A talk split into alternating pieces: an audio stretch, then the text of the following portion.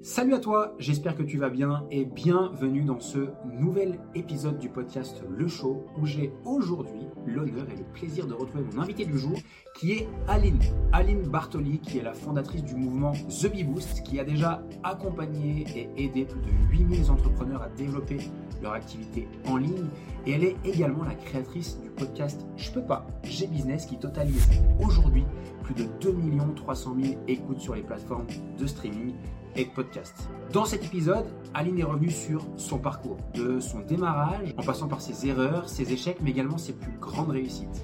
Et elle partage également, selon elle, quelles sont les clés pour réussir quand on est entrepreneur sur Internet aujourd'hui, mais également dans les années à venir. C'était un échange incroyable dans lequel j'ai pris énormément de plaisir et j'espère sincèrement que tu en prendras toi aussi. Avant de démarrer cet épisode, tu kiffes ce contenu, si tu souhaites soutenir la chaîne YouTube ou éventuellement le podcast, n'hésite pas à t'abonner, liker et mettre un petit commentaire. N'hésite pas sur toutes les plateformes de podcast à noter l'épisode, de mettre un maximum d'étoiles. Ça nous aide à nous faire connaître, à développer cette chaîne, mais surtout aider un maximum de personnes. Un grand merci d'avance à toi et je te retrouve tout de suite dans cet épisode avec Aline. Bienvenue sur, euh, sur ce nouvel épisode, Aline. Je suis hyper content de te, de te recevoir ici. Euh, J'entends tellement parler de toi depuis plusieurs années maintenant que c'est du coup une chance de t'avoir. Je sais pas si on peut appeler ça comme ça, une chance. Ou pas, bah tu me le diras dans une heure. Est-ce que c'était une chance ou pas? Bon, je l'espère en tout cas. Je suis, euh, j'ai, euh, j'ai du coup contacté euh, mes connaissances qui ont pu te contacter pour décrocher cette interview. ça fait, donc je le disais juste avant, j'ai beaucoup entendu parler de toi. J'ai beaucoup d'entrepreneurs avec qui je passe du temps, avec qui j'échange, etc., qui me vantent tes euh, qualités d'entrepreneuse, tes qualités euh, aussi en tant que personne. Et j'avais hâte de pouvoir échanger avec toi sur ces différents sujets. Euh, très rapidement, pour démarrer, Aline, il y a des personnes qui te connaissent peut-être pas sur ce podcast ou même sur la, chaîne YouTube. Est-ce qu'en quelques mots, tu pourrais rapidement te présenter qui tu es et qu'est-ce que tu fais aujourd'hui? Avec plaisir et euh, merci pour la micro-introduction qui a fait gonfler mes chevilles fois 10 000. Donc heureusement que tu les vois pas. Je ne peux plus me lever, c'est officiel. Euh, alors pour me présenter, pour euh, les gens qui me connaissent pas, j'aime bien le faire en disant que j'ai trois casquettes. La première c'est celle de coach business. Donc je suis coach business certifié. C'est mon métier d'aider les entrepreneurs, les accompagner à se développer, à trouver plus de clients. Ma seconde casquette c'est fondatrice de The Bee Boost qui est ma société aujourd'hui, une société de formation en ligne du coup au service de la croissance des entreprises. Et ma troisième casquette, c'est celle de podcasteuse également, parce que j'anime depuis trois ans maintenant euh, le podcast Je peux pas, j'ai business. Voilà. Génial. Est-ce que tu peux nous dire un petit peu, euh, j'ai les chiffres sous les yeux, mais combien de personnes te suivent et surtout combien de personnes écoutent ce podcast parce que c'est juste hallucinant. C'est vrai qu'à chaque fois, j'hésite à dire les chiffres ou pas parce que j'ai l'impression de moi-même me passer la pommade. Euh, on a dépassé il y a très récemment les 2 millions 3 de, de, de téléchargements du podcast. Donc voilà. C'est à peu près un peu plus de 100 000 écoutes par mois. En combien de temps, du coup, de Trois ans. temps lancé ce Trois ans. C'est juste énorme. J'ai vu que le podcast, il faisait également partie des top 10 podcasts les plus écoutés en France, notamment sur la, sur la partie business. Ouais, top 10 dans la partie business, top 3 dans la partie entrepreneuriat, euh, sur les rankings Apple Podcast. Génial. J'espère vraiment qu'un jour ce podcast atteindra ces niveaux-là. En tout cas, je me le souhaite, du coup. Je vais essayer de tout le mal que je souhaite. Bien me faire un peu de concurrence, là. Viens, on va se battre. Super. Euh, avant de démarrer, je trouverais également intéressant, et euh, c'est ce que je te disais hors, euh, hors live juste avant, euh, tu es la première personne que j'invite sur le, sur le podcast que je ne connais pas personnellement. On se connaît par connaissance interposée. également, moi, je te connais par réputation, de par la qualité de ce que tu proposes, le nombre de personnes que tu aides, etc. Mais on se connaît pas vraiment. Et je serais curieux de savoir. Ouais, exactement. Bon, c'est une bonne. On, verra si c'est pour les bonnes raisons ou pas que tu avais déjà entendu parler moi. J'espère aussi. Mais en tout cas, je serais curieux de savoir euh, peut-être rapidement ton parcours. D'où est-ce que tu viens? Je sais que tu étais dans la photo auparavant en tant que freelance, que tu as transitionné sur la partie business en ligne jusqu'à accompagner des, des coachs. Est-ce que tu pourrais nous raconter un petit peu cette histoire, d'où ça part et euh, comment t'en es arrivé là? Avec plaisir. Euh, alors, ça a commencé en maternelle, donc j'espère que tu es prêt pour toute l'histoire. Non, je, je vais être, euh, je vais être concise, mais j'aime bien commencer en maternelle parce que clairement, c'est quand on te demande qu'est-ce que tu veux faire quand tu seras plus grand. Et là où tout le monde répond astronaute, euh, maîtresse d'école, etc. Moi, je disais toujours chef d'entreprise parce que c'était mon rêve depuis que je suis toute petite. Donc voilà. Après, je saute 25 ans et on arrive on arrive euh, à la fin de mes études où directement je me suis mise en freelance euh, en tant que retoucheuse photo parce que c'était ma passion à l'époque. C'est un métier que j'avais découvert un peu par hasard, mais pour lequel je m'étais, enfin, j'étais tombée amoureuse de ce métier-là. Et j'ai été freelance pendant six ans, 6-7 ans, je bossais pour les grandes marques de luxe en retouche photo. Donc c'est littéralement le nom du métier désigne ce que je faisais. C'est que je travaillais, je travaillais avec les photographes et mon boulot c'était travailler avec Chanel, Louis Vuitton, Dior, des choses comme ça et de retoucher les visuels photos, de faire des magnifiques détouvrages comme celui qui est dans le fond derrière toi. Donc euh... c'est du boulot, hein. c'est du boulot. Ah non mais je vois les heures de graphisme et l'expertise que ça a dû demander, ça dû être incroyable. Vive Canva et, et l'intelligence artificielle, tu vois. à l'époque, il n'y avait pas Canva à l'époque où je faisais ce métier. Et euh, on va dire qu'à un moment, j'ai démarré un blog parce que j'avais plein de personnes qui me demandaient des conseils sur comment je faisais pour développer mon business, pour avoir plein de clients. J'avais même une liste d'attente, etc. Et j'en avais un peu marre de répéter les mêmes choses à tout le monde. Et du coup, je me suis dit, je vais créer un blog je vais donner tous mes conseils dessus, et puis je vais parler d'entrepreneuriat parce que ça me passionne depuis que je suis toute petite.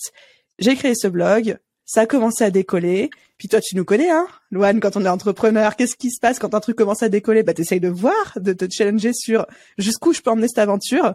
Bah voilà, nous voilà euh, trois, quatre ans plus tard. Je ne suis plus retoucheuse photo. Ce blog est devenu un peu plus que mon métier à temps plein, puisque c'est devenu The Big Boost et la société que c'est aujourd'hui, quoi. Génial, c'est un truc de malade. Euh, Aujourd'hui, donc, tu as entre ce moment où tu switches de la retouche photo à euh, ton activité d'accompagnement du coup de, de, de, coaching business, donc tu as déjà plus de 8000 personnes qui sont passées entre tes mains, on va dire, dans tes programmes. Ouais. Ça aussi, c'est un truc de malade sur quatre années, on y reviendra juste après.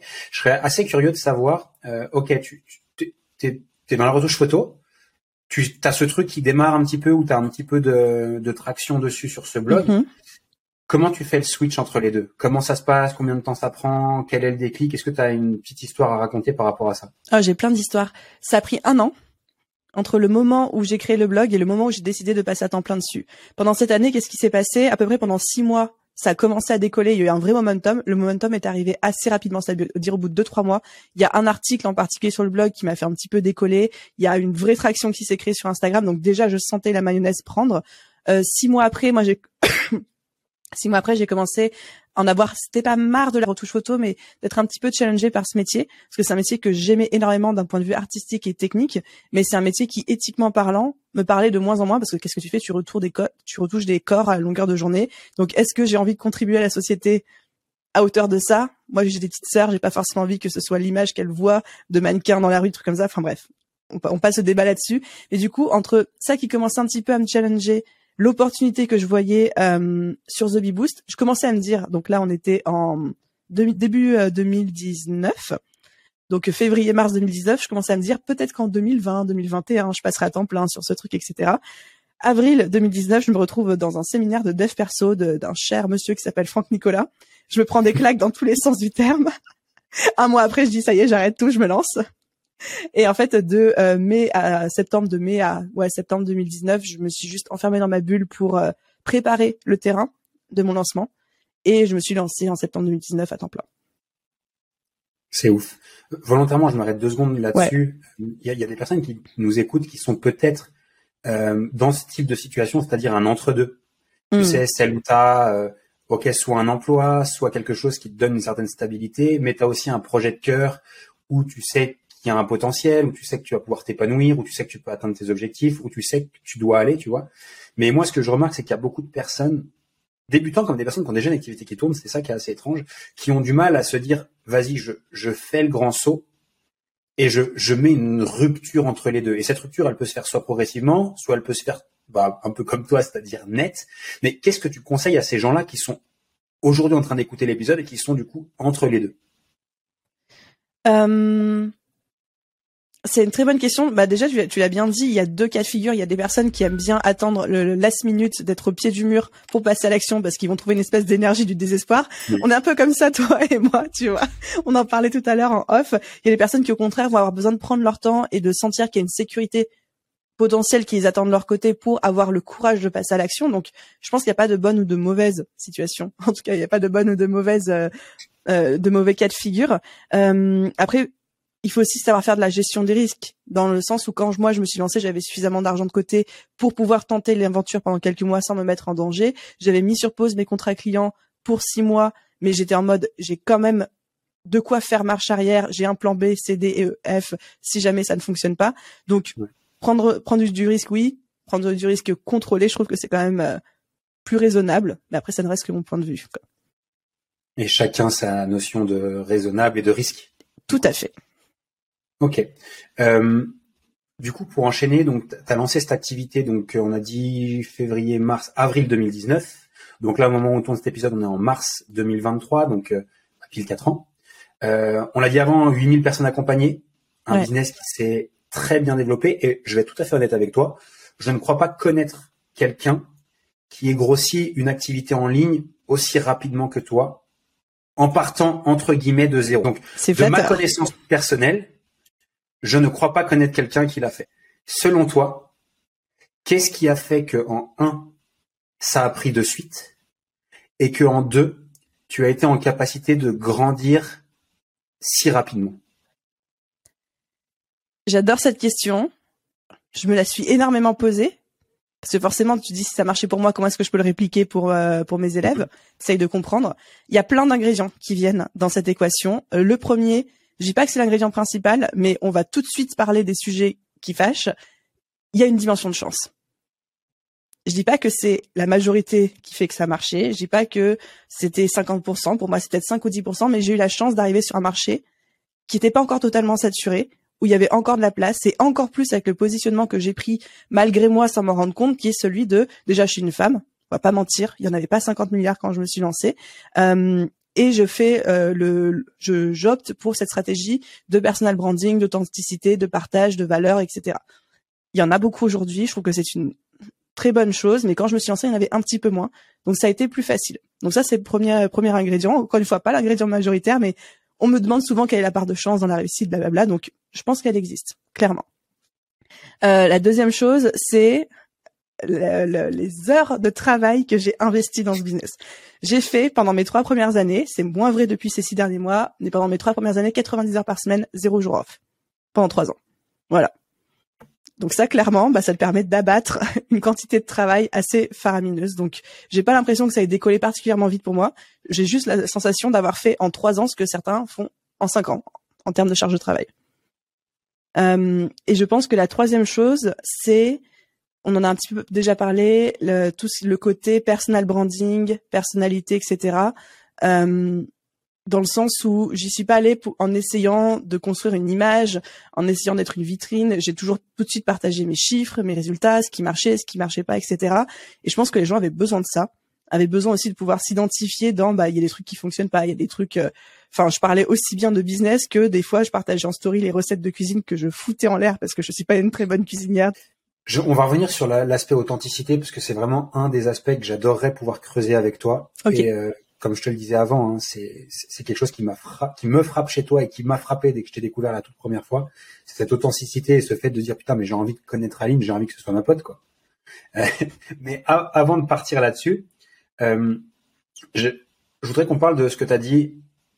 J'ai travaillé 90 heures par semaine, no days off, pendant trois ans ouais. pour en arriver là. Ouais.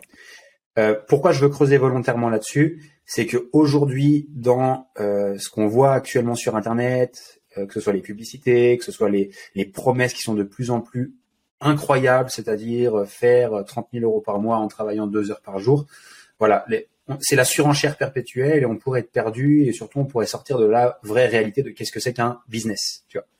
Est-ce que tu, est-ce qu'on peut creuser là-dessus et c'est quoi ton point de vue par rapport à ça, par rapport à la charge de travail nécessaire pour obtenir des résultats différents des autres? Avec grand plaisir parce que c'est un sujet qui me tient beaucoup à cœur et je sais pas pourquoi j'ai l'intuition qu'on va être d'accord toi et moi. Donc donc vas-y on peut creuser. Est-ce que la quantité de travail a une corrélation avec les résultats qu'on a dans un business? Oui. Pourquoi? Clairement oui. Alors effectivement, il y a aussi la qualité, bien sûr, on s'entend. Je pense qu'aujourd'hui, avoir un business qui tourne et qui nous rapporte 30 000 euros par mois en bossant deux heures par jour, oui, c'est possible, mais à condition d'avoir trimé pendant cinq ans avant pour mettre en place ce qu'il fallait mettre en place. Et souvent, ça, c'est la partie qui est passée sous silence dans toutes ces promesses qui nous font euh, tellement rêver. Euh, alors, clairement, je viens d'une famille où la valeur travail est très importante, ça a été mon éducation, donc tout ce que je dis va être évidemment dit à travers le filtre de mes propres croyances, parce que je sais qu'à chaque fois que j'aborde ce sujet, il y a des gens qui me disent « Mais c'est des croyances, Aline !» Oui, certes. Cependant, je ne connais pas un seul entrepreneur sur cette planète qui réussit à avoir des résultats comme toi t'as, comme moi j'ai aujourd'hui, sans avoir trimé. Enfin, clairement, je n'en connais pas qui dès le début ont bossé trois heures par semaine et aujourd'hui euh, prospèrent avec des entreprises qui font des millions par an, des choses comme ça. Enfin, ça n'est, enfin, je, n'ai pas d'exemple. Donc déjà, pour moi, c'est un premier indicateur. Et ensuite, au bout d'un moment, un business, ça se construit, ça se développe, ça, s'optimise. Et ça, c'est pas quelque chose qu'on fait comme un passe-temps. Ça demande de l'investissement, ça demande de l'énergie. Et moi, en tout cas, ma croyance, c'est que tu as des résultats à hauteur de l'énergie et du temps et de la concentration que tu mets, quoi.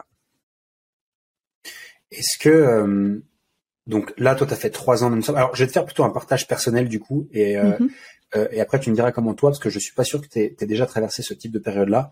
Personnellement, je, je suis, je, je, sais qu'on va également être d'accord sur ce sujet-là. je suis quelqu'un de très travailleur, c'est-à-dire que je suis capable de me lever très tôt le matin parce que j'aime déjà ce que je fais, parce que je prends plaisir à le faire, et parce que je comprends l'intérêt de, de travailler, de bosser, etc. Euh, L'année dernière, du coup, l'année 2022, l'activité, moi, elle tournait très bien. Et euh, j'ai eu à un moment donné, et je m'en suis rendu compte euh, fin d'année 2022, que j'étais justement, j'avais arrêté de travailler.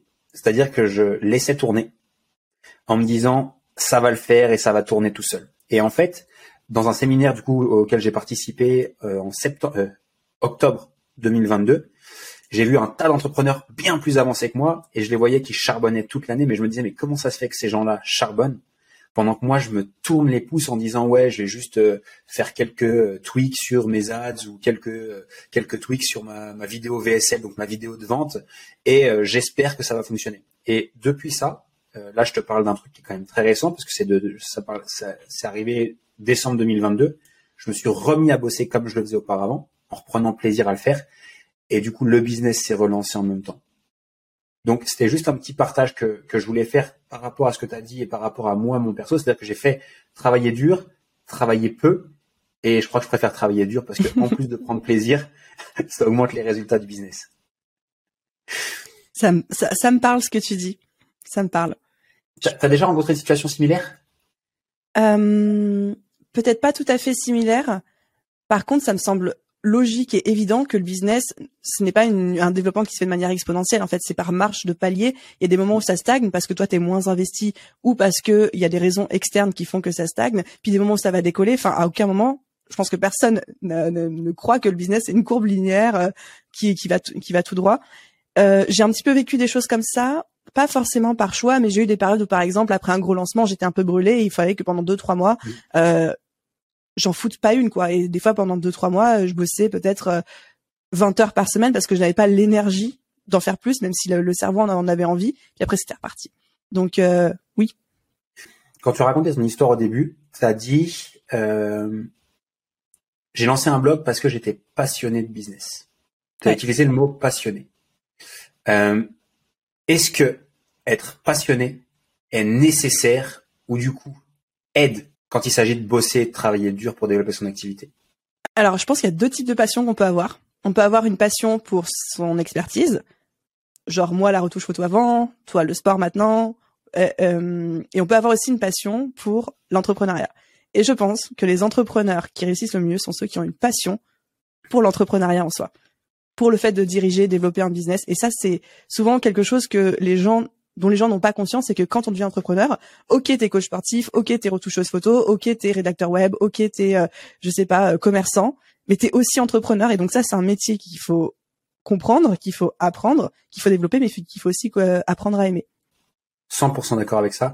Et je pense qu'il y a trop de personnes qui se lancent juste parce que tu sais, c'est shiny, c'est-à-dire c'est le truc euh, tout beau, tout rose. La liberté, l'argent, les choses comme ouais, je peux mettre entrepreneur dans ma bio Instagram, tu vois, et qui n'ont, qui ne sont vraiment pas passionnés par ça. C'est pas des sujets qui les, qui les boostent. Et en fait, moi, le, le, en tout cas, ma façon de, de voir si quelqu'un est passionné ou pas, c'est qu'est-ce que tu fais en dehors de ton business, tu vois. C'est quoi en dehors Qu'est-ce que tu fais? Est-ce que tu lis des bouquins? Est-ce que tu écoutes des podcasts? Est-ce que tu regardes des vidéos YouTube? Est-ce que tu apprends tous les jours quelque chose sur l'entrepreneuriat? Et là, en fait, pour moi, c'est là où on voit la différence entre les passionnés et ceux qui ne le sont pas du tout. Clairement. Et je pense que si on n'est pas passionné, je pense que c'est trop dur. En tout cas, c'est mon point de vue. Ou même sans être passionné, il faut avoir un vrai attrait pour ça et effectivement être prêt à faire. Bah, on parle toujours du milestone supplémentaire, mais de faire le petit geste supplémentaire que les autres font pas, qui vont faire que chez toi ça va décoller, euh, que tu vas te démarquer, que tu vas faire, euh, ouais, le petit pas en plus, quoi. Ouais. Clairement. Tu as aussi évoqué du coup dans les euh, dans le, entre guillemets tes forces qui, qui ont fait euh, euh ta, ta, réussite du moment, on va dire, elle est pas terminée loin de là, mais j'espère que tu du singe. c'est sûr. Je, je, ne prends pas trop de risques en disant ça, mais tu as aussi parlé euh, du trait, enfin, de l'authenticité que tu mettais. Tu as parlé de personal branding, tu as parlé d'authenticité. Euh, c'est vraiment la chose qui moi me me parle chez toi et qui me frappe quand je vois tout ce que tu fais. C'est-à-dire, c'est pas euh, que à un endroit. Quand je regarde tes contenus, quand je parle avec toi maintenant, quand les gens me parlent de toi, j'ai l'impression que tu es une seule et unique personne. Tu vois, il n'y a pas euh, différentes lignes, tu joues pas un rôle à un endroit, etc. Euh, Est-ce que c'est volontaire? Est-ce que c'est malgré toi? Est-ce que c'est stratégique? Ou est-ce que juste tu as compris qu'il fallait faire ça pour euh, développer une activité et attirer magnétiquement des gens? Je crois que c'est tout ça à la fois mais à différents moments. En fait, quand j'ai commencé, à la base, tu l'as bien entendu, il y avait aucun enjeu pour moi parce que c'était juste un blog, tu vois. Donc en fait, c'était hors de question de faire quelque chose qui me faisait pas plaisir et ce qui me faisait plaisir, c'est d'être 100% moi. J'avais rien à prouver, j'avais aucun objectif, donc aucun intérêt à jouer un rôle qui n'était pas le mien pour atteindre un résultat euh, potentiel ou quoi que ce soit. Donc j'ai vraiment commencé comme ça. Après, quand ça a commencé à se développer, ça marchait bien et donc je me suis dit, je vais pas changer une équipe qui gagne. Du coup, c'est devenu une stratégie. Et aujourd'hui, si tu me reposes la question, je te dis, bah, c'était le postulat de base, c'est aussi une stratégie parce que ça fonctionne, et en même temps, je ne me verrai jamais faire les choses différemment, même si demain ça ne devait plus marcher, tout simplement parce que aujourd'hui, je suis trop moi-même, j'aime trop être moi-même, et j'ai trop envie d'aider aussi les gens et de leur dire, vous pouvez être vous-même pour jouer un rôle ou, ou quoi que ce soit.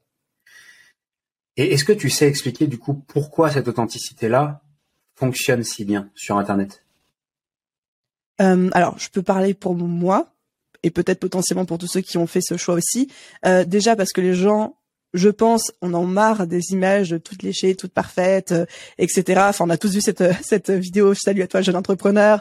On a tous eu marre de certaines vidéos qui étaient tournées à Dubaï ou à Bali avec des voitures de location, des choses comme ça. Enfin, en fait, les gens ont besoin de pouvoir se reconnaître dans le parcours et dans la personne qui leur parle pour leur dire, bah, c'est quelqu'un entre guillemets comme moi.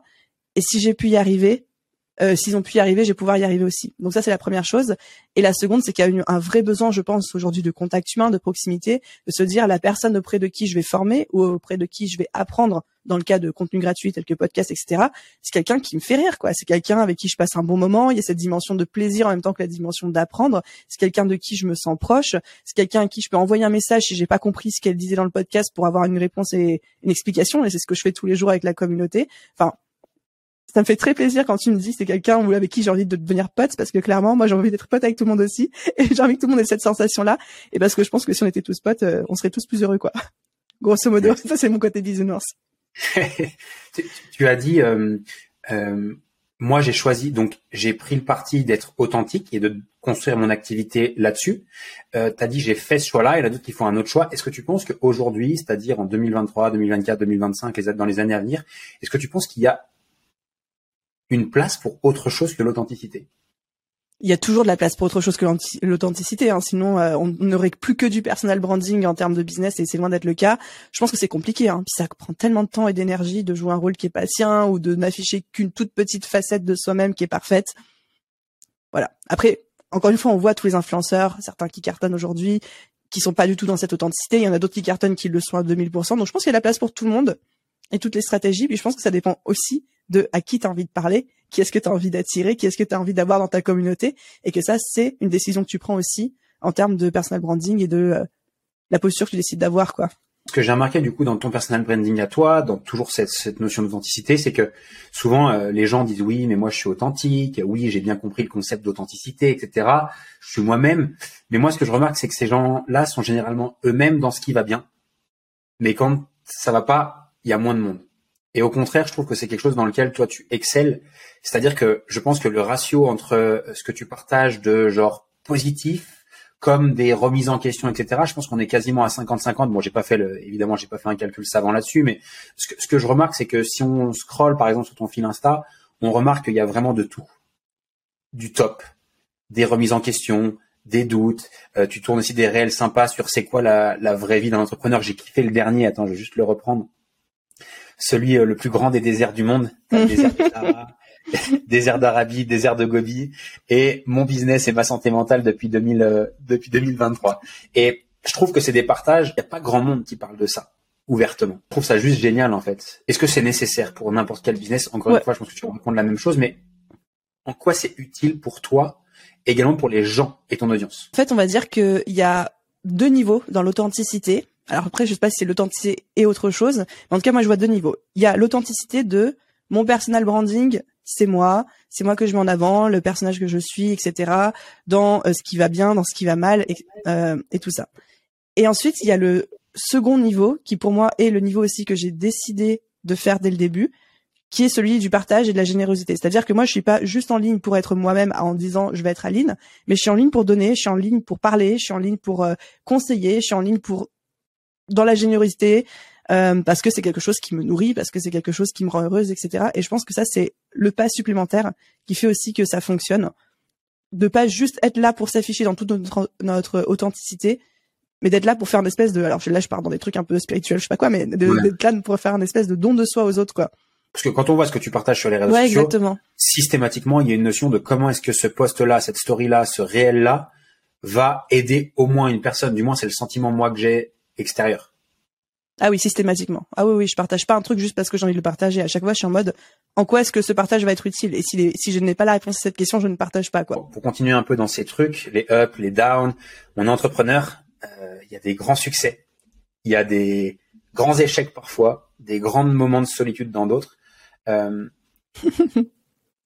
on va rentrer dans la partie un peu plus personnelle et intime de, de l'épisode, mais je trouve ça tellement intéressant. Je, je, serais curieux de que tu nous partages un petit peu.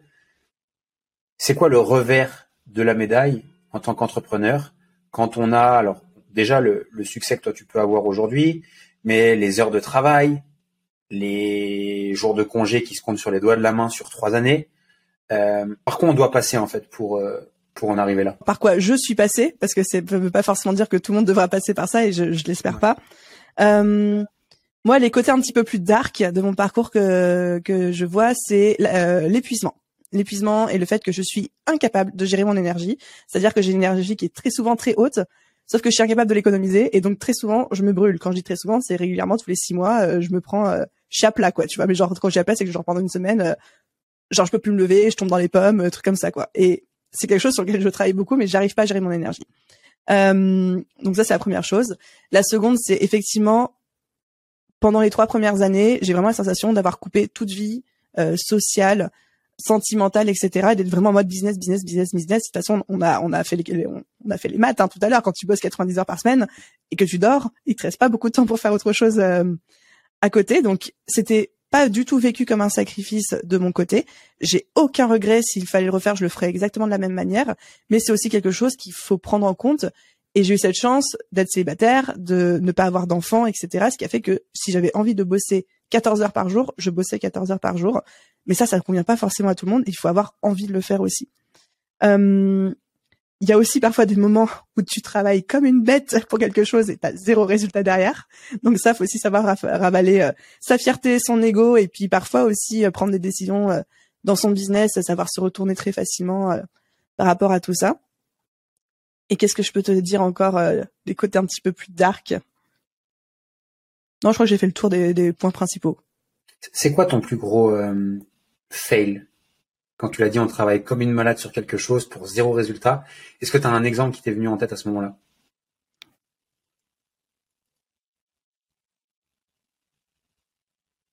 J'ai un exemple qui m'est venu en tête. Alors, je sais pas si c'est un fail ou pas, mais moi, je l'ai, en tout cas, je l'ai vécu comme tel. C'était, euh, j'ai complètement merdé sur la gestion financière de mon premier séminaire, où en gros, j'ai fait un trou de 80 000 euros dans ma trésor, alors que euh, je m'étais dit que j'allais être à perte de 10, 000, 10, 10 ou 20 000 maximum, quoi. Donc je pense qu'on peut dire que c'était un fail. bah, on peut dire que c'est un fail parce que du coup, c'est difficilement rattrapable sur le premier événement que tu fais, mais tu peux le rattraper sur le prochain. Ah oui, non, non, non, c'était pas rattrapable. bon, on peut le considérer comme euh, comme un fail. Est-ce que tu as d'autres exemples? Euh, Je sais que personnellement, j'ai j'ai pas mal de personnes qui euh, quand ils lancent des activités, je sais que par exemple toi tu fais un lancement annuel pour ton académie. Il y a d'autres personnes qui vont organiser des webinaires, d'autres personnes qui font des, des challenges, d'autres personnes qui mettent en place différentes stratégies marketing de lancement ou autres pour leurs activités et qui, dès qu'il y a un petit truc qui capote à un moment donné, ou on n'a pas, par exemple, les résultats qu'on aurait aimé avoir ou qu'on aurait espéré ou qu'une autre personne a eu, euh, on se décourage, on jette l'éponge, on abandonne et on passe à la stratégie d'après. Est-ce que tu as des histoires comme ça ou qu'est-ce que tu dis, qu'est-ce que tu dirais par rapport à ce que je viens de te dire là? Euh, Que j'ai des dizaines de milliers d'histoires comme ça de j'ai envoyé un mail et puis au lieu de mettre le bon euh, first name dedans, j'ai mis juste name et du coup tout le monde a reçu un mail où c'est marqué hello name dedans, tu vois. J'ai été la première à poster des reels qui ont fait euh, pas zéro vue, tu vois, mais qui ont pas du tout cartonné, à poster des posts où je pensais que ça allait exploser et en fait pas du tout, euh, à me présenter à des gens et à leur proposer d'intervenir dans leur podcast ou à leur séminaire et de me prendre soit un vent, soit un ghost, soit même un mais qui es-tu pour oser me contacter? Enfin, ça m'est évidemment arrivé tout ce genre de petites déconvenues, mais pour moi, je les considère pas du tout comme des échecs. Ça fait partie des choses complètement normales qui se produisent tout le temps, en fait, euh, dans la vie d'un entrepreneur. Et tu vois, le coup de se tromper euh, dans dans l'email, ça m'est encore arrivé la, semaine dernière. En fait, ça m'est tellement arrivé qu'aujourd'hui, ça me fait plus rien, quoi. Il y a beaucoup de personnes qui, euh, moi le premier, hein, souvent on a peur de faire des choses. Alors, là, je pas parler de passage à l'action, mais par exemple, tu disais, je contactais des gens pour participer à des podcasts, pour augmenter ma visibilité, pour etc., etc. Même des gens, du coup, je suppose, qui sont potentiellement plus avancés ou qui, qui, qui sont des, des grosses têtes, je pense, là, dans, dans l'exemple que tu donnais. Euh, mais ce que je trouve génial, c'est que tu l'as fait quand même en me disant, on sait pas, je le fais et j'ai pas trop peur de, de me ridiculiser, etc. Et ce que je remarque, moi, en tout cas, c'est, encore une fois, c'est ce que moi je vois, c'est qu'il y a beaucoup de personnes qui se donnent pas la chance de juste tenter juste par peur de ce que vont dire les autres, le jugement, le rejet, ou juste qu'on nous dise non. Et, je pense que malheureusement, il y a beaucoup de personnes qui se brident de ouf, qui ne, qui ne peuvent pas saisir d'opportunités juste parce qu'en fait, ils, ils essayent même pas, par peur de ça. Est-ce qu'à un moment donné, toi, ce type de peur-là t'a à un moment donné effleuré ou touché? Alors ça m'effleure tout le temps, ça me touche tout le temps, mais j'y vais quand même, quoi. Et tu vois, j'ai plein d'exemples en tête, mais je me dis aussi, je vois ça comme un moteur parce que je suis vraiment avec cette énergie de quand la personne me dit non, je fais en mode ok bah watch me quoi. Et combien de fois ça m'est pas arrivé d'avoir des personnes qui me disaient non puis qui revenaient euh, un an, deux ans plus tard en mode ah j'adore ce que tu fais, on avait été en contact il y a deux ans, je comprends pas pourquoi le contact ne s'est pas maintenu, mais aujourd'hui on adorerait travailler avec toi. Et moi je suis en mode mais voilà mais quoi tu vois? Mais ça, ça, enfin, ça m'est encore arrivé récemment. Je peux pas citer de nom, tu vois, mais ça m'est encore arrivé récemment. Et à chaque fois, je prends un malin plaisir, tu, avec beaucoup de bienveillance, hein, bien sûr, mais à les envoyer chier. mais tu vois, un autre exemple où là, je peux peut-être, euh, je peux, je peux donner euh, des noms, etc. Euh, moi, j'ai lancé mon podcast parce que j'avais été inspirée par les podcasts d'Antoine BM qui disait ouais, c'est le nouveau format qu'il faut faire, etc. Il disait ça en 2018-2019. Je me suis dit, bon, ok, je vais tester. J'ai testé, ça s'est bien passé pour moi. Et du coup, à, à peu près un an après avoir lancé le podcast, je faisais à peu près 30 000 écoutes par mois. Et je sais plus pourquoi, à un moment, euh, Antoine était euh, actif sur Instagram. Et je sais pas quoi, je lui avais envoyé une proposition de passer dans mon podcast. J'ai jamais eu aucune réponse, tu vois. Mais je me dis, mais c'est pas grave, le mec, euh, il est busy. Ça se trouve, il, regarde même pas ses DM. Ça se trouve, c'est quelqu'un dans son équipe, etc. Voilà. Je suis passée à autre chose. Et il se trouve qu'il y a genre un mois, Antoine me rajoute sur LinkedIn. Et direct, je le shoot en mode, merci pour l'invitation. Viens, on enregistre un podcast ensemble. Il me dit, OK. Et là, demain, on enregistre un épisode, tu vois. Et donc, tout ça pour dire, c'était c'est que c'était pas le moment mais que le refus d'un jour peut devenir enfin le non d'un jour peut devenir le oui de un an après quoi. Donc à chaque fois moi je parle de ce principe là c'est que quand quelqu'un me dit non je dis ok watch me je reviendrai quand j'aurai euh, un truc à te proposer quoi. C'est c'est vraiment marrant que tu me dises ça. Euh, j'ai j'ai le même truc euh, ça m'arrive parfois quand je vois des des personnes que je connais, d'autres entrepreneurs, etc., qui euh, soit font des trucs ensemble, soit qui s'invitent sur des événements, etc. Et il y a plein de fois où je vois que je suis pas dans la liste. Et je me dis, tiens, j'ai pas invité ce, j'ai pas été invité ce coup-là. Tiens. Mais je me dis, et, je le prends vraiment bien, je me dis, ok, c'est qu'aujourd'hui, j'ai pas suffisamment, entre guillemets, accompli de choses par rapport à ces gens-là, et ça me challenge de ouf en me disant, euh, la prochaine fois, je veux être la première personne que ces personnes-là soit invitent, soit font une demande, soit font ces choses-là. Et j'avais j'avais un, un, jour assisté à une conférence d'un mec, donc bref rien à voir, il est champion du monde de lutte, euh, c'est un Américain, et il racontait sa carrière et il avait réutilisé un exemple qui m'a beaucoup parlé, c'est qu'il disait si tu n'as personne qui t'appelle, fais en sorte que le téléphone sonne. Et ça, ça m'est resté en tête, tu vois, de dire si aujourd'hui t'es pas convié dans les dans les endroits où tu as envie d'être, où tu as envie d'apparaître, où tu rêves d'être fais juste en sorte que ce soit le téléphone qui sonne pour pour t'inviter et pas toi qui aille demander. Donc c'est exactement ce que tu as fait et je trouve ça vraiment ouf. Sauf que toi tu dis je le prends bien, moi je le prends mal à chaque fois. Mais du coup ça te donne la rage quoi. moi c'est une challenge de ouf, je le prends pas mal du tout. Je me dis, c'est toujours pareil quand les gens ils t'invitent pas, c'est qu'ils ont pas de raison de t'inviter ou t'es pas encore la personne qu'il faut être pour pouvoir participer ou intervenir ou quoi que ce soit pareil sur les épisodes de podcast. J'adorerais être dans plein d'autres épisodes de podcast, mais je me dis si aujourd'hui je suis pas invité, c'est juste qu'aujourd'hui il y a une raison qui fait que je suis pas encore invité dans autant de podcasts que je voudrais faire, tu vois. Ce que j'aimerais te demander pour terminer gentiment là sur euh, sur l'épisode euh, et se rapprocher gentiment de la fin, c'est que aujourd'hui, je pense que toi encore plus, on est entouré d'entrepreneurs, donc euh, des personnes qui soit débutent, soit de niveau intermédiaire, euh, qui sont sans cesse en train de trouver la dernière stratégie à la mode, le dernier truc que les entrepreneurs font pour trouver des clients, augmenter leurs revenus. Alors, il y a trois ans, quatre ans en arrière, on était à bloc sur les sur les webinaires. Ensuite, on a vu passer des stratégies de non, lancement, ensuite webinaire, ensuite VSL. Bref, tout un tas de stratégies qui passent. Et euh, je vois beaucoup de personnes qui s'essoufflent à tester chaque mois de nouvelles méthodes, de nouvelles stratégies, etc. Si aujourd'hui, euh, avec ton recul, avec l'expérience de ces quatre années, avec euh, les résultats que tu as pu avoir et également avec tous les entrepreneurs que tu accompagnes et également tous les entrepreneurs que tu connais, quels sont les différents conseils que tu partagerais à quelqu'un quand il s'agit de développer son activité et s'épanouir pleinement? Je surkiffe cette question parce que c'est ce pourquoi je milite et ce que j'ai envie de hurler à tout le monde à longueur de journée. C'est que c'est pas les stratégies qui font décoller un business et c'est d'autres, c'est certainement pas les stratégies qui les pérennisent non plus.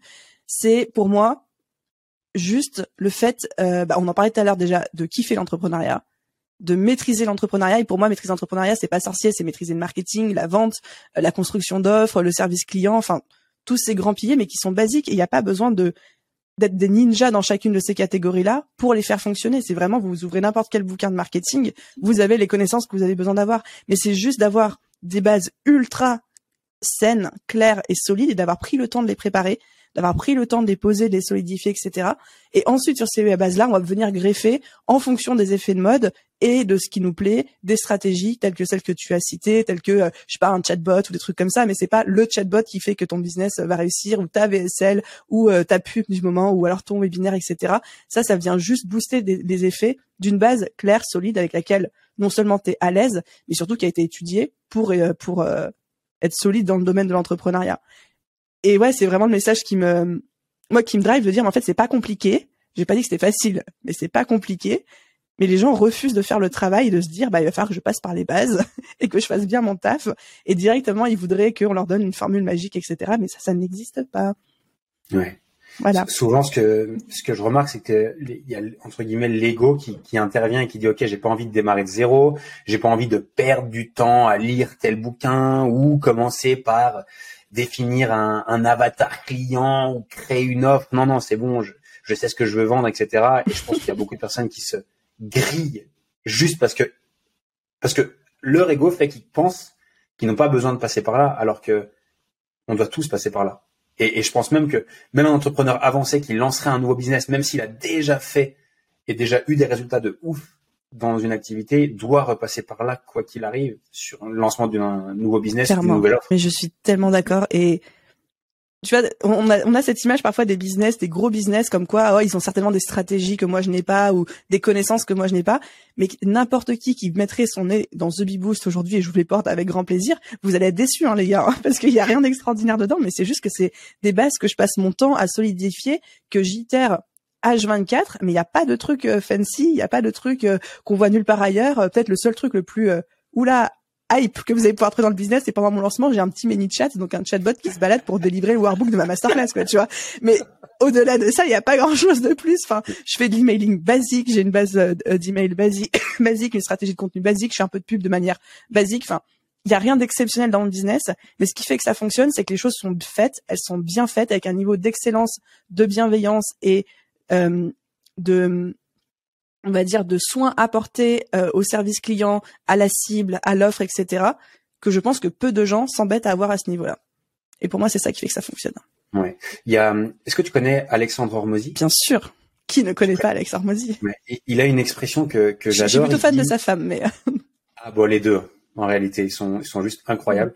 Il a une, une phrase que j'adore, c'est qu'il dit euh, simplicity scale, euh, fancy fails, c'est-à-dire la simplicité grandit, Mm. la complexité, euh, je sais pas comment dire, échoue. Et euh, il y a beaucoup trop de personnes, même des entrepreneurs qui sont plus avancés et que moi je vois qui ont des dizaines, sources, enfin plusieurs sources de trafic, euh, dizaines, des dizaines de tunnels, euh, différentes offres, euh, beaucoup d'offres, même beaucoup trop d'offres, euh, trop de manières différentes de délivrer leurs différentes offres. Certains formats PDF, certains formats formation, certains formats accompagnement, format mastermind, etc. Et ce que je constate, c'est qu'à un moment donné, quand il y a trop de complexité, enfin c'est pas ce que je constate en fait, c'est que c'est juste logique en fait. C'est tellement difficile déjà de maîtriser correctement un système de l'acquisition à la vente, enfin du marketing à la vente, en passant par la création d'une bonne offre qui bat toutes celles des concurrents. Ensuite, de délivrer. C'est tellement difficile de faire tout ça rien que pour un tunnel que toutes les personnes qui se dispersent, bah, je pense qu'ils ont aucune chance de, de réussir ou de battre euh, ou de battre les autres. Clairement. Clairement. 100% d'accord. Donc, euh, et, et je pense, et tout ça pour revenir à toi, parce que c'était en gros l'introduction par rapport à ce que je voulais dire, c'est que moi, ce que je remarque, c'est que tu fais pas 36 millions de trucs depuis 4 ans. Quoi. Moi, je te suis depuis un petit moment, je regarde tout ce que tu fais, et en fait, tu as trouvé un truc qui fonctionnait, et juste tu le répètes, en fait, en améliorant à chaque fois. Et tu me diras si je me trompe, on n'a jamais parlé euh, auparavant, mais c'est ce que moi j'observe d'un point de vue extérieur. Tu as trouvé ton truc. Je, dis bien ton truc. Je dis pas le truc, tu vois, je dis tu as trouvé ton truc. Tu as compris qu'il fonctionnait, et juste, tu t'attelles à le répéter en optimisant. Est-ce que c'est juste? Et est-ce que j'ai bien vu? C'est 100% juste. T'as 100% bien vu. Et je pense que effectivement, quelqu'un qui s'éparpille et qui met 25% de son énergie dans, par exemple, quatre choses différentes, ne pourra jamais être aussi efficace que quelqu'un qui met 100% de son énergie dans une seule chose. Donc déjà, c'est peut-être une clé supplémentaire à ajouter à toutes celles qu'on a citées de qu'est-ce qui fait qu'un business potentiellement décolle. Et le second point, c'est que jusqu'aujourd'hui, je me suis concentré sur un seul truc, jusqu'à ce qu'il rencontre les critères d'excellence que je me fixe et que je fixe à mon équipe. Génial. Là, selon mes critères à moi, on y est. Donc là, je vais pouvoir commencer à scaler sur différentes offres, à agrandir un petit peu l'écosystème, etc. Donc on n'est jamais enfermé dans un seul, euh, dans une seule chose ou dans une seule stratégie ou dans une seule offre. Mais j'ai pris quatre ans à développer euh, entre, enfin, mon offre principale, quoi. Euh, tu as tes critères d'excellence, donc est-ce, est-ce que tu peux très rapidement nous les, nous les donner? En tout cas, celles que tu peux nous partager un petit peu, c'était quoi tes critères à toi? Oui, alors du coup, euh, mon offre, l'offre en question, c'est une formation en ligne, donc c'est des critères qui ont trait à la formation en ligne. Euh, mes critères d'excellence, c'était sur le taux de complétion de la formation, sur les résultats produits par la formation, les avis clients dessus, et moi, à quel point est-ce que ça matchait avec ma vision et le message que je porte, qui est la démocratisation et la dédramatisation de l'entrepreneuriat, tu vois. Moi, je veux rendre ça accessible et je veux rendre ça fun. Et du coup, je me disais, est-ce que cette formation, ça a rendu l'entrepreneuriat fun et accessible pour les gens? La réponse est oui, aujourd'hui. Selon moi, hein, bien sûr, encore une fois. Non, super. Et, je trouve ça cool de. Il y, a très peu de personnes qui, notamment dans l'entrepreneuriat, qui, qui s'intéressent réellement aux résultats qu'apportent leurs programmes. Alors oui, tout le monde va dire oui, ça apporte des programmes, etc. Mais sur quoi on se base? Et toi, tu as parlé de taux de complétion, tu as parlé de, euh, de comment dire, de témoignages, c'est-à-dire de, recom enfin, de recommandations d'avis. Et euh, je pense que c'est bien d'avoir des KPI là-dessus. Moi, à titre perso, c'est pas encore un truc que je traque encore super bien. Euh, je m'y attelle clairement parce que j'ai vraiment compris l'intérêt euh, de ça euh, récemment, c'est-à-dire sur les sur la dernière année. Mais je trouve ça vraiment cool de pousser le truc et de vraiment comprendre que la réussite d'un business, elle passe par le résultat de nos, nos clients et la satisfaction de nos clients. Et ça, je pense que là-dessus, euh, je pense que t'es aussi, t'as aussi bien raison là-dessus et euh, t'as un temps d'avance sur beaucoup, je pense. Je, je serais curieux de t'écouter très rapidement merci, par rapport à ça sur le, je je serais très, très rapidement te- t'écouter par rapport à ça sur l'importance de d'apporter des résultats clients et d'avoir une offre qui délivre. Euh, on pourrait dire plein de choses par rapport à ça. Déjà, je pense que la plupart d'entre nous, quand on se lance dans l'entrepreneuriat, on le fait pour nous, pour les valeurs euh, de liberté, lib- de liberté géographique, financière, euh, de pas avoir patron, etc. Mais on le fait aussi parce qu'on a envie de transmettre quelque chose, parce qu'on a envie d'aider les gens, la plupart du temps. Sinon, on n'est pas entrepreneur. Donc, si au final, on se retrouve dans un business où on n'aide pas vraiment les gens, ou alors on aide 3% des gens qui achètent chez nous, il y a un petit problème, quoi. On n'est plus vraiment dans notre mission. Donc, c'est pour ça que pour moi, ça reste euh, mon étoile du Nord, un petit peu. Donc ça, c'est la première chose. Et puis, la seconde, il y a cette dimension de challenge aussi, de dire, ben, on veut être les meilleurs dans notre domaine, c'est un peu ça qui nous drive. Et donc, c'est quoi les meilleurs? Bah, Si je vends de la formation en ligne, c'est d'avoir la meilleure formation en ligne. C'est quoi la meilleure formation en ligne? Bah, Celle que les gens recommandent le plus, celle qui suivent le plus, celle qui a les meilleurs résultats en termes de, euh, bah, comme on disait, de complétion, de, euh, de résultats chez les élèves, etc. Donc, euh, je suis un petit peu drivé par, par tout ça. Et je voulais rajouter un truc et j'ai oublié quoi. Et c'est trop dommage. bon, c'est pas grave, c'est la première partie de ma réponse. Je, peux te, je peux te poser une question qui va te peut-être te permettre. Selon toi, c'est quoi les axes importants quand il s'agit de délivrer une formation en ligne de meilleure qualité? grosso modo, je la fais simple, c'est sur quoi tu as axé ton travail, tes réflexions, pour faire en sorte que l'expérience de tes membres soit juste la plus ouf sur ton marché? Ouais, euh, la première chose, et j'aime beaucoup que tu poses cette question. J'ai refait la, ma formation il y a un an maintenant. Je la, je la mets à jour tous les deux ans. Mais quand j'ai mise à jour, c'est que je refais tout, hein, y compris le contenu, etc. Euh, la dernière fois, je me suis faite accompagner par un ingénieur pédagogique parce que j'étais en train de me dire, je suis en train de tomber dans un syndrome de l'expert qui est de cette vision de je vais tout donner. Et si je donne tout, les gens, euh, ils vont voir de la valeur, ils vont être contents et tout, alors que pas du tout. Les gens n'attendent pas qu'on se déverse sur eux telle une encyclopédie, ils attendent qu'on leur construise un plan d'action. Et donc, le, toute la réflexion, ça a été de me dire, comment est-ce que je peux emmener mes personnes, mes élèves, d'un point A, qui est leur situation actuelle, à un point B, qui est leur situation désirée, le plus rapidement, et le plus facilement possible? C'est quoi les milestones dont ils ont besoin pour avoir la transformation que je leur promets? Ils n'ont pas besoin d'être dans ma tête, ils n'ont pas besoin de savoir tout ce que je sais. Mais ils ont besoin de faire telle étape et je vais tout faire pour que ces étapes-là, je leur facilite la vie par des stratégies, par des méthodes, par des exercices, etc., etc.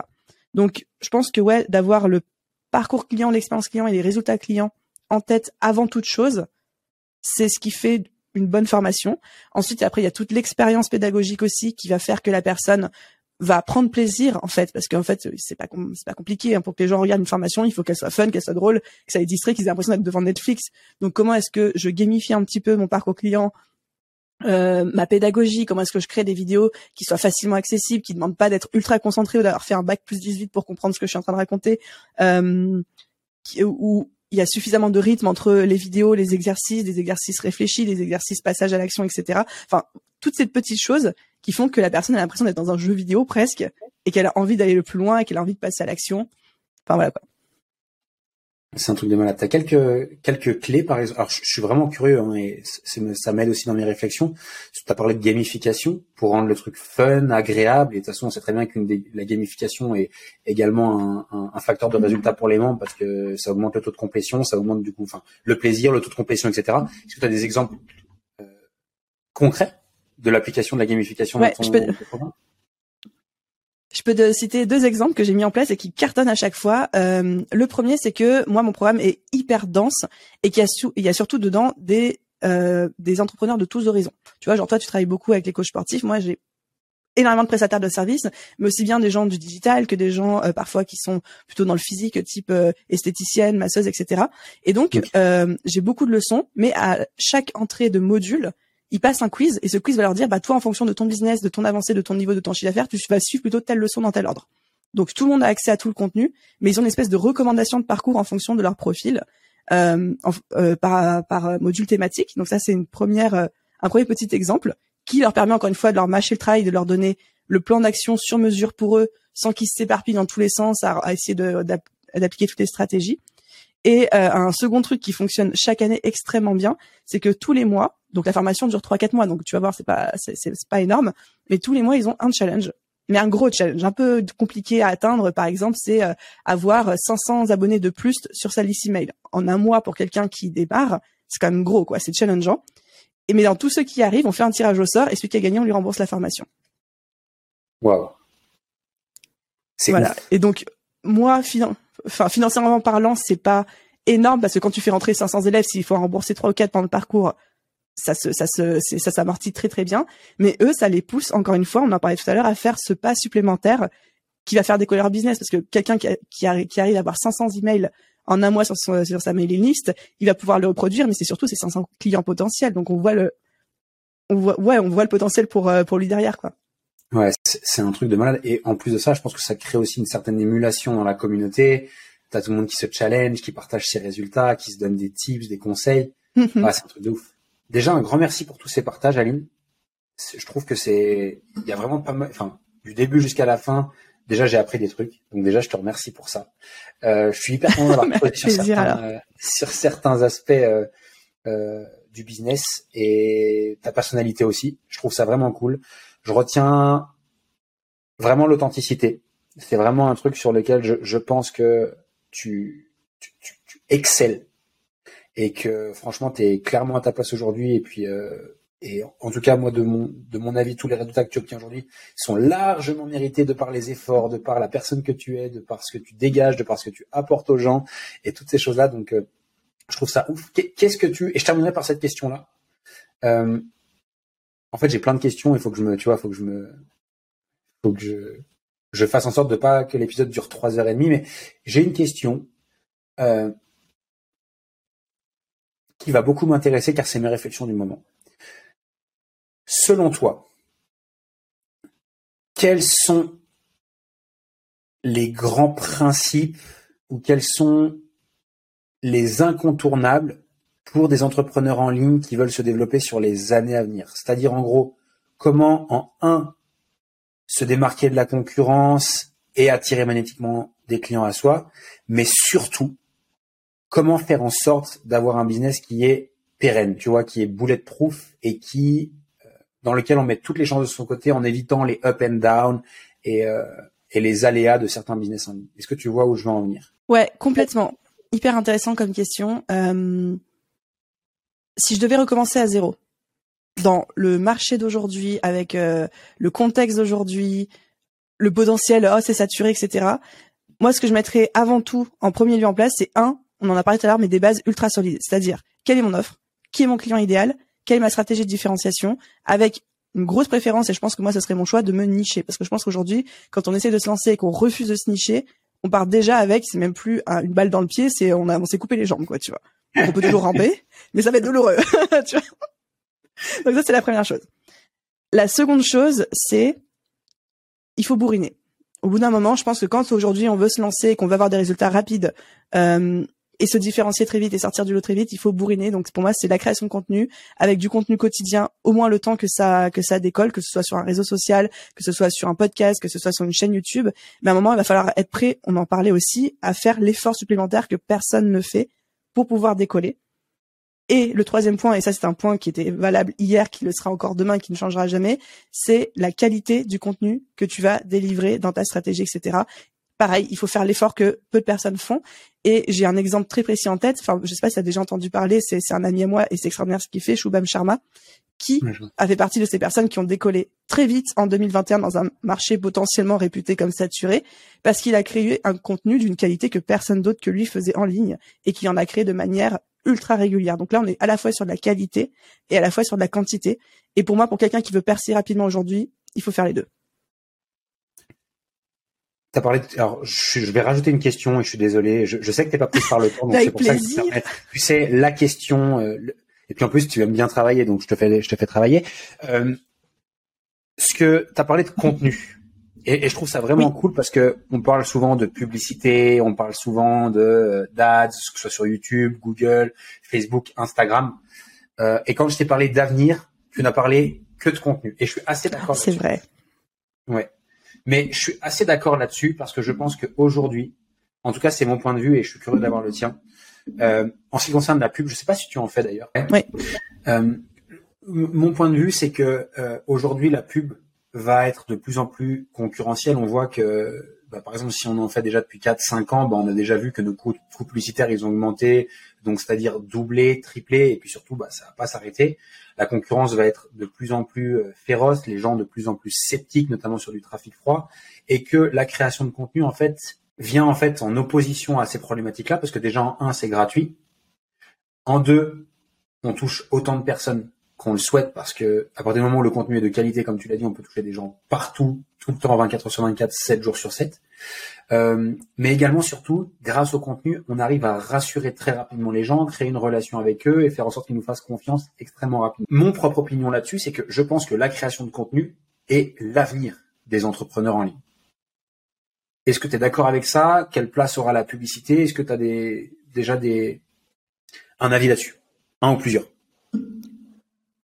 J'ai plein d'avis dessus. Effectivement, je suis, euh, moi, je suis une femme de contenu, c'est-à-dire que c'est comme ça que j'ai démarré. On a parlé du blog, c'est comme ça que je me suis fait connaître.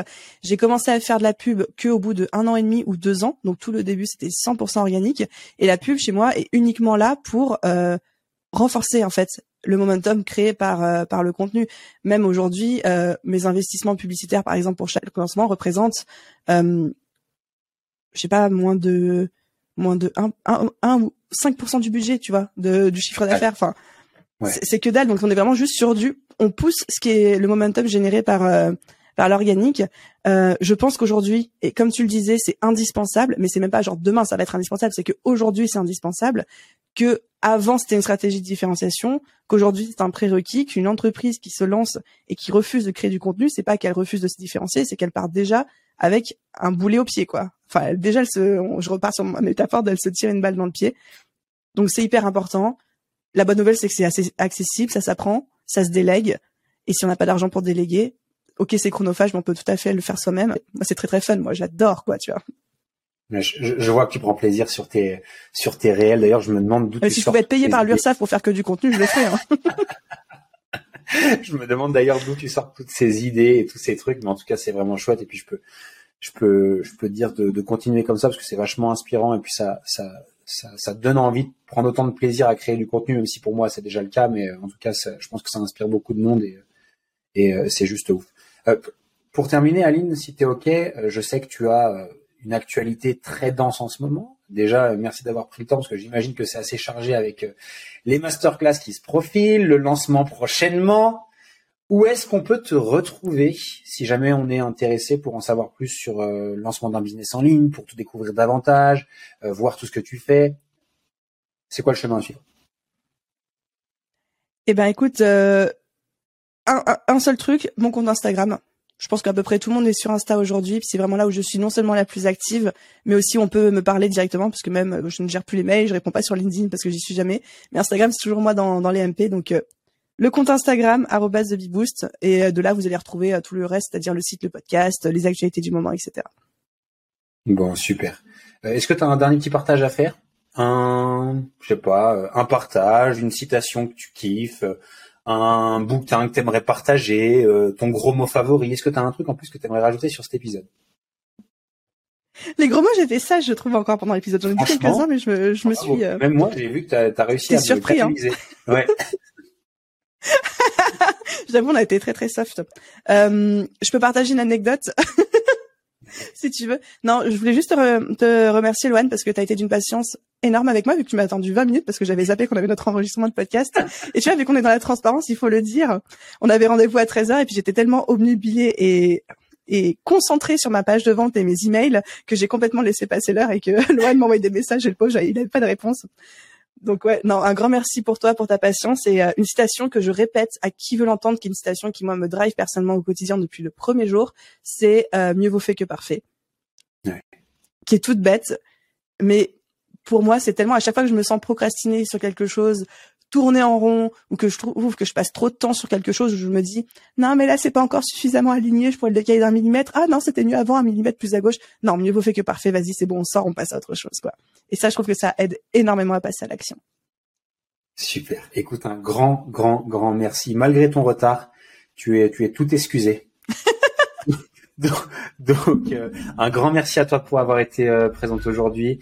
Euh, on se retrouve sur Instagram. Pour ceux qui sont intéressés, je vous mets le lien en dessous dans la description sur YouTube et puis dans la description également de, de l'épisode de podcast. Et puis voilà, peut-être à bientôt. Enfin, à bientôt en vrai dans la vie réelle, ça j'en suis certain. Et peut-être à bientôt sur le podcast. Si tu, si tu me réponds à mes messages. Ou, sur le mien. Ou sur le tien, avec grand plaisir. oh, la balle perdue, la balle perdue. Merci à toi, Aline. Merci, Loane, à bientôt.